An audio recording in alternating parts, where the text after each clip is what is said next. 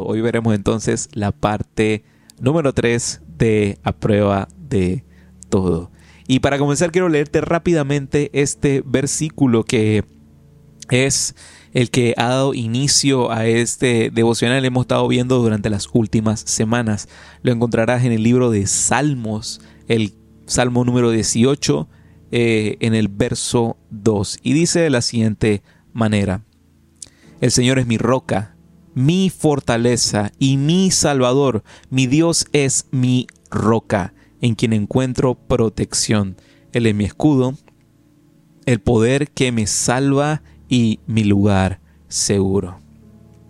Como hemos estado conversando estas últimas eh, semanas, hoy en día, hoy 2023, este año, este momento en especial, eh, caminar en Cristo se ha vuelto cada día más un reto.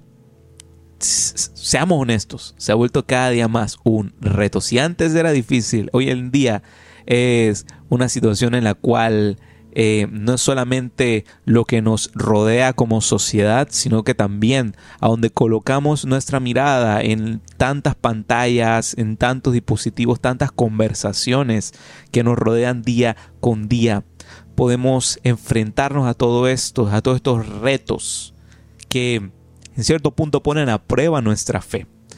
Y queda de nuestra parte el entrenar, el fortalecer, el afinar ciertas capacidades, tanto de nuestra mente como de nuestro corazón, para poder hacerle frente a todo aquello y en ese caso ser realmente a prueba de todo.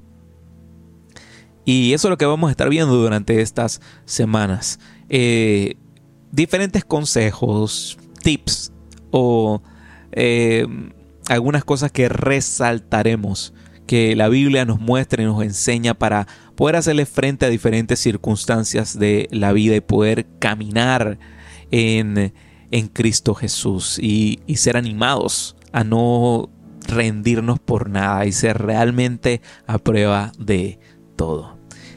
En lo que va de este siglo, me estiré bastante, este siglo, hemos experimentado toda clase de cosas.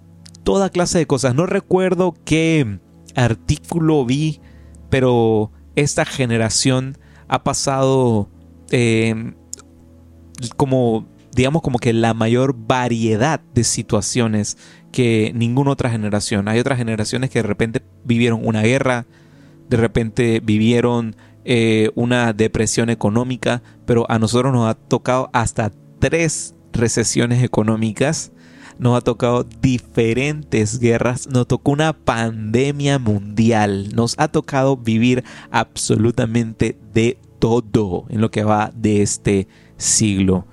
Y mm, a través de esos, de, esos acontecimientos hemos visto cómo de repente actividades de, de, qué sé yo, festivales han sido cancelados, Empresas que se veían sumamente sólidas de trayectoria han tenido que cerrar, negocios han tenido que cerrar, incluso escuelas durante lo que fue pues el 2020 vimos que tuvieron que cerrar durante un tiempo, etcétera, etcétera, etcétera. Cosas que jamás pensamos que íbamos a experimentar, experimentamos. Pero con cada uno de, de aquellos sucesos podemos reconocer que el ser humano tiene la capacidad de adaptarse y seguir adelante. Tenemos esa increíble capacidad por diseño, ya vamos a ver más adelante, de poder seguir adelante. Por ejemplo, durante 2020, tiempo de pandemia, lo que nos dejó, si nos ponemos a analizar, es que muchos modelos de negocio empezaron a cambiar en Panamá no veíamos tan desarrollado el tema de compras online y durante pandemia eso se, se explotó a, niveles que jamás habíamos imaginado. Eh, porque se vio el valor que tenía aquello. Incluso hasta iglesias habían, eh, o sea, ahorita se nos hace tan normal, pero bueno, han pasado tres años de eso, pero hace tres años atrás había iglesias que no tenían ni siquiera redes sociales que no tenía ni siquiera un Instagram. eh, que jamás en su vida habían hecho una transmisión online. Y ahora es algo que, nos hemos incluso habituado, que, tenemos esa tranquilidad y esa seguridad de poder conectar de diversas maneras y que es sumamente sencillo, o sea, está solamente a un link de distancia, poder conectar con personas donde quiera que estén, en cualquier tiempo, horario, latitud, lo que sea. Y es lo que estamos, por ejemplo, haciendo ahora mismo a través de este midweek, a través de este tiempo. Eh, eh, de, manera logística, sí sería de repente este, algo que tendrías que agendar eh, mucho más si nos estuviéramos viendo de modo presencial los miércoles. De modo presencial, ya, lo veo hasta ahí. y, pero ahorita lo estamos haciendo a través de este, de este medio. Y eh, a veces lo dejamos por sentado de que eh, tecnologías como esta nos ha facilitado y ha apresurado mucho más la manera en la cual conectamos. Ahora, no dejaremos por fuera el hecho que tiempos de crisis también traen ciertos inconvenientes. También traen ciertos inconvenientes.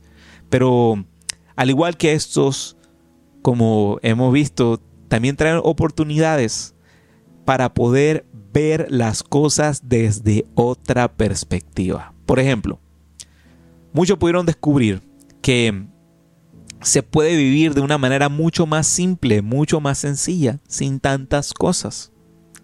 Había veces de que antes de lo que vivimos, pues en un 2020 nos estresábamos por tanto. Y creo que, que, aquel acontecimiento mundial nos enseñó a, apreciar ciertas cosas. Eh, a, apreciar cosas como por ejemplo las conexiones humanas y, el poder saborear aquellos momentos juntos. Eh, después de eso comenzamos a conectarnos un montón por Zoom y ahora ya la gente no quiere ni siquiera saber el Zoom. Lo que quiere es ver rostros de personas. Y ya cosas como tener, por ejemplo, qué sé yo, el, último iPhone eh, o viajar a, yo no sé dónde. Empezaron a hacer cosas secundarias y en resumen eh, nos habíamos dado cuenta que podíamos vivir sin muchas cosas que dábamos en ese tiempo como centrales, como importantes, como cosas en las cuales invertir nuestro tiempo, dinero y esfuerzo. Sin embargo, algo central que descubrimos en tiempos de crisis y que sé que lo descubriste durante ese, ese tiempo. Y bueno, eh, cualquier crisis en el futuro que, vendrá, porque no, no, no, podemos evitar que la vida suceda y que cosas pasen.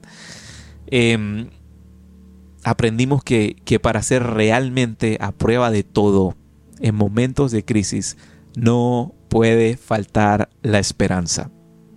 La esperanza. Y es de lo que vamos a hablar esta noche, de la esperanza. La esperanza es fundamental, es fundamental para nuestro espíritu.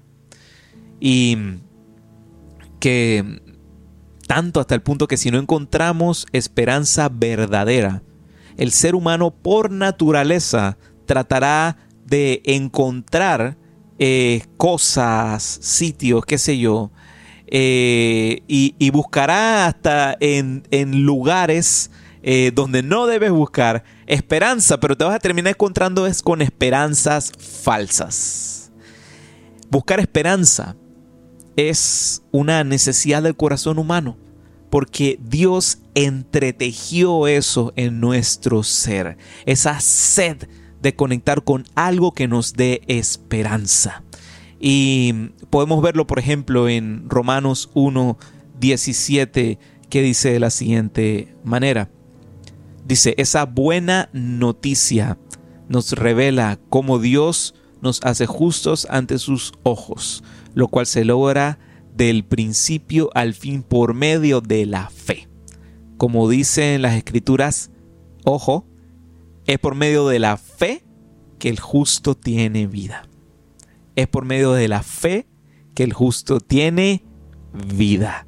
En otras palabras, sin fe, sin esperanza, es imposible vivir.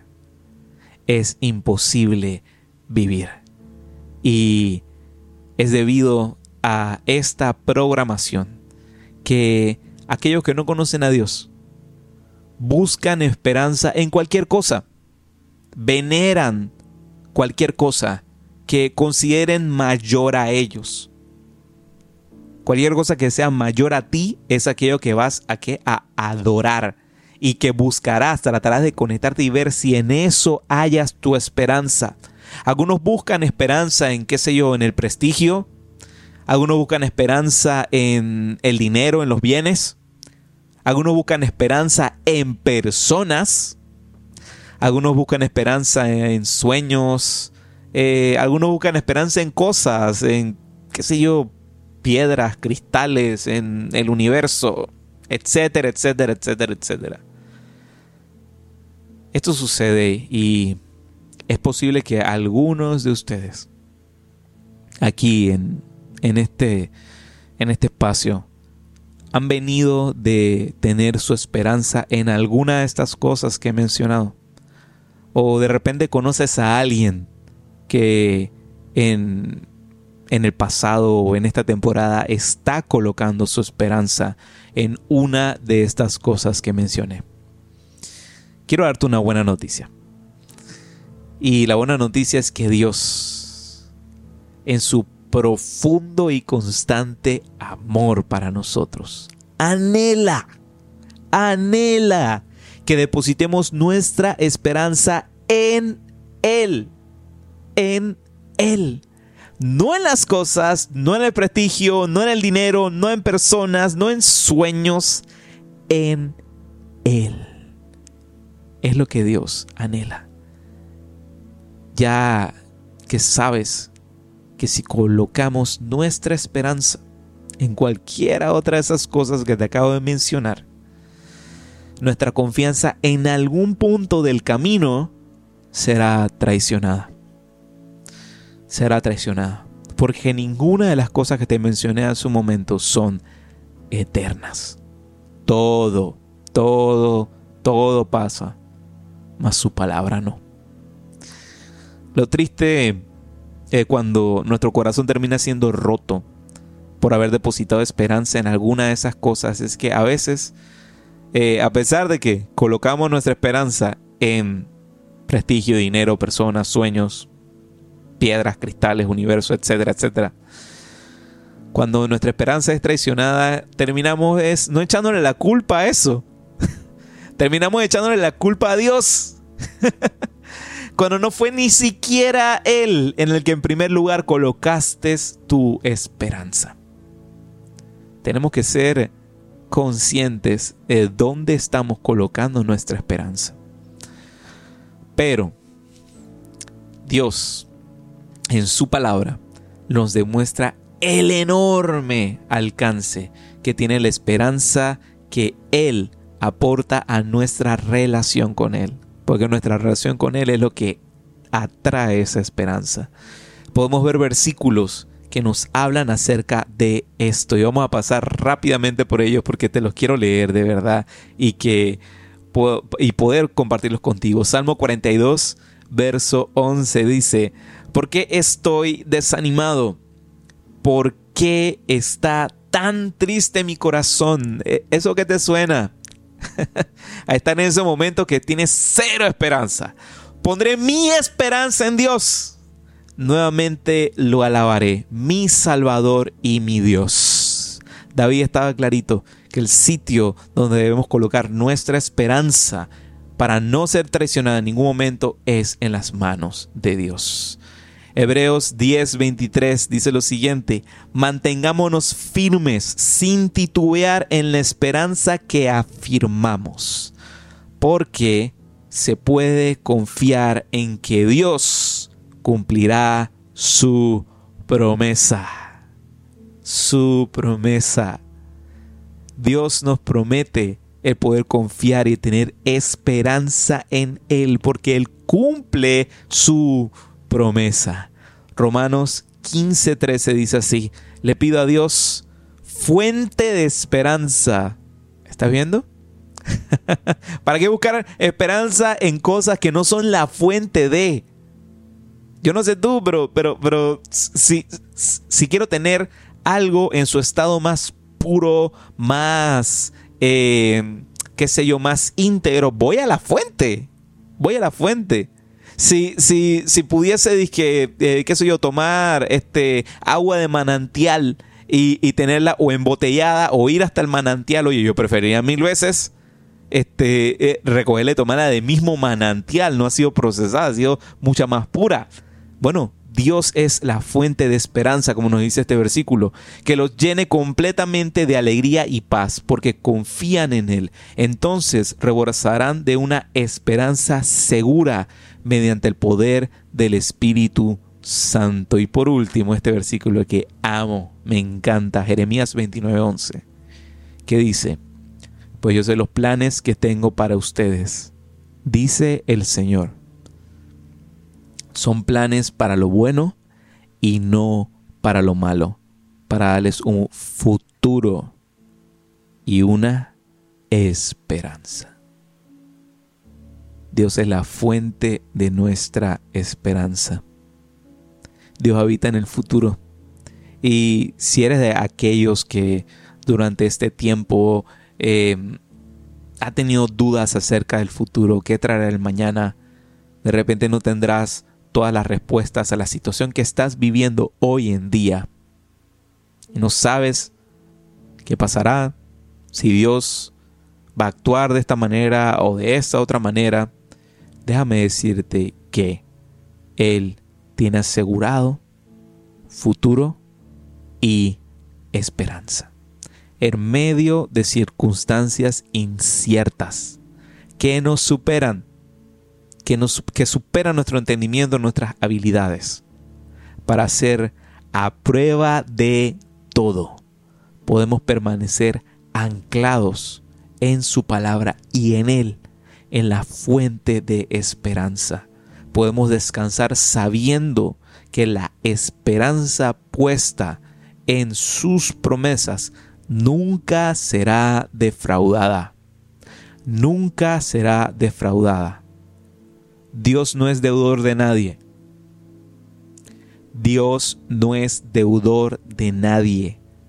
Si decides en este momento depositar y colocar tu confianza en sus manos, no serás defraudado, no serás defraudada, sino que siempre serás levantado y acercado más a Él.